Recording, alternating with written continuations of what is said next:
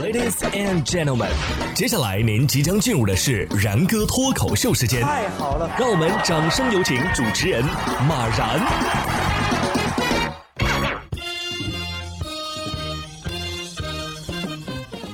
然哥说新闻，新闻脱口秀，各位听众大家好，我是然哥。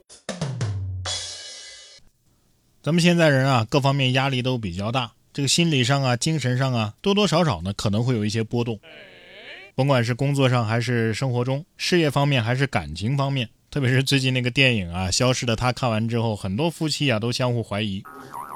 但是像下面这对夫妻这样，互相认为对方有病。然后将对方啊强制送进精神病院的应该不多见。近日陕西西安就有一对夫妻啊，互相认为对方有病，并且先后将对方强制送进精神病院了。报道称啊，这对夫妻啊开了一家公司，有一儿一女。但是从2021年开始呢，他们开始频繁的吵架，矛盾频发，甚至还有殴打、家暴事件发生。二零二二年十月十号，妻子阿燕以丈夫长期受抑郁症困扰，无法正常生活为由，将丈夫阿强送到了西安某三甲精神病专科医院，强制住院治疗了八十天。出院之后呢，阿强认为医院的医生啊无视他想见母亲和儿子的请求，而且不看他怀疑妻子出轨的证据，偏听偏信，导致他丧失了人身自由。之后呢，阿强在二零二三年的二月五号。又把妻子阿燕送到了精神病院。阿燕呢，两天之后啊，才被家人给找到。事后双方都认为自己没病，是对方有病。丈夫阿强啊，甚至还特地飞往北京检查，结果显示确实一切正常。但是妻子则被查出了重度焦虑。据本人称呢，这是被精神病吓的。有报道称，在两家医院的病历当中啊，均显示丈夫有精神类的疾病，主要表现呢是暴躁易怒，而且呢认为妻子有外遇，并且私下里搜集证据，而且呢存在危害他人的行为，符合非自愿住院标准。而当地的卫健委回复说呀，两家医院的收治流程呢都是合规的，没什么问题。都说自己没病，而且都能把对方送进医院治疗，关键是整个流程还是合规的。嗯，不知道还以为这俩人拿的是《消失的她》双杀版的剧本呢。但也有医生认为呢，这对夫妻啊，其实无需向谁证明自己到底有没有病，认为医院有问题可以起诉医院，相关部门如果不作为呢，也可以起诉相关部门，法院呢也会申请精神病的鉴定程序的。其实说到这儿啊，我又想起那个经典问题啊，如果你被送到了精神病院，你该怎么证明自己是个正常人呢？下面这位呢倒是个正常人，但是他的邻居可能会觉得他有问题。说本来是以为隔音好，没想到啊是邻居不爱说话。有网友在网上吐槽啊，因为从来没有听到过邻居的说话声，就一直以为啊家里的隔音很好。于是呢他就在家里是各种发疯，直到今天啊终于听到邻居打电话的声音了，才知道，嘿呀不是隔音好啊，只是邻居不爱说话而已呀。我们并不知晓邻居是忍了多久，才终于下定决心打这个电话的。但是我们知道啊，邻居是在给谁打电话呢？肯定是在给林正英打。救命啊，道长，我隔壁有个疯鬼。同时，我们也大概知道邻居为啥不出声了。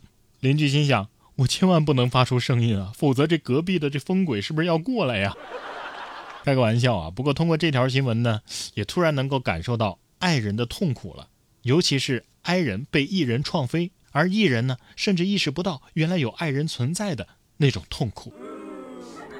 下面这位未成年人啊，是真的遭受了不可言喻的痛苦。说近日一段小男孩被逼吃粪便的视频在网络上广泛的传播。视频显示，小男孩坐在地上，手里拿着粪便，吃进嘴里之后呢，发出咳嗽、干呕的声音，而旁边有一个声音则要求男孩咽了。之后有人说呀，他想要吐出来。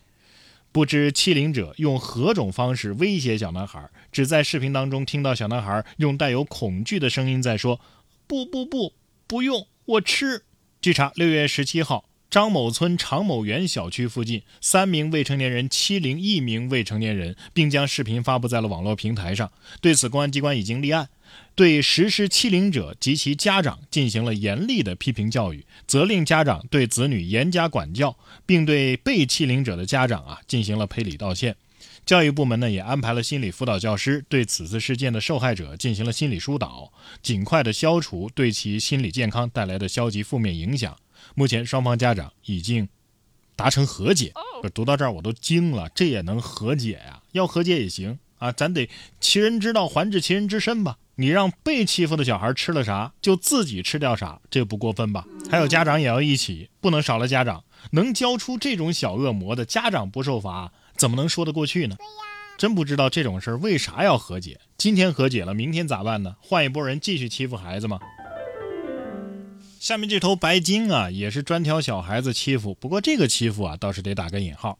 六月二十六号，天津一妈妈带着萌娃去看白鲸，白鲸确认是小孩儿，立刻张嘴做鬼脸儿吓唬孩子。网友说呀，都这么多年了，他还是专挑小孩逗啊。天津，天津就不奇怪了啊，这不光人啊，水族也这么找乐啊。白鲸心想：哦吼，又吓哭一个，我的表演日臻纯熟了。游客一看张这么大嘴，心想：哥们儿，我都看见你中午饭了。下面这小家伙啊也挺可爱。六月二十八号，浙江金华放假的第一天，七岁的男孩帮父母照看卤菜店，独立完成一单一百二十九块的生意。孩子的父亲方先生说呀，自己有两家店，最近呢冷饮店的生意好，就过去帮忙了。卤菜店里呢就只有孩子一个人。开始只是想让孩子呀有生意就叫自己一下，没想到呢孩子模仿大人做生意给完成了。对此呢还是蛮欣慰的，孩子开始懂事儿了。是挺懂事儿的，懂事儿的让人 流哈喇子。我记得我七岁的时候，父母好像是绝不允许我单独和肉类食品待在一起的。这来买卤肉的这大叔啊，其实也很暖心的。哎，你说如果当初是镇关西的儿子在看店，鲁达会不会就心软了呢？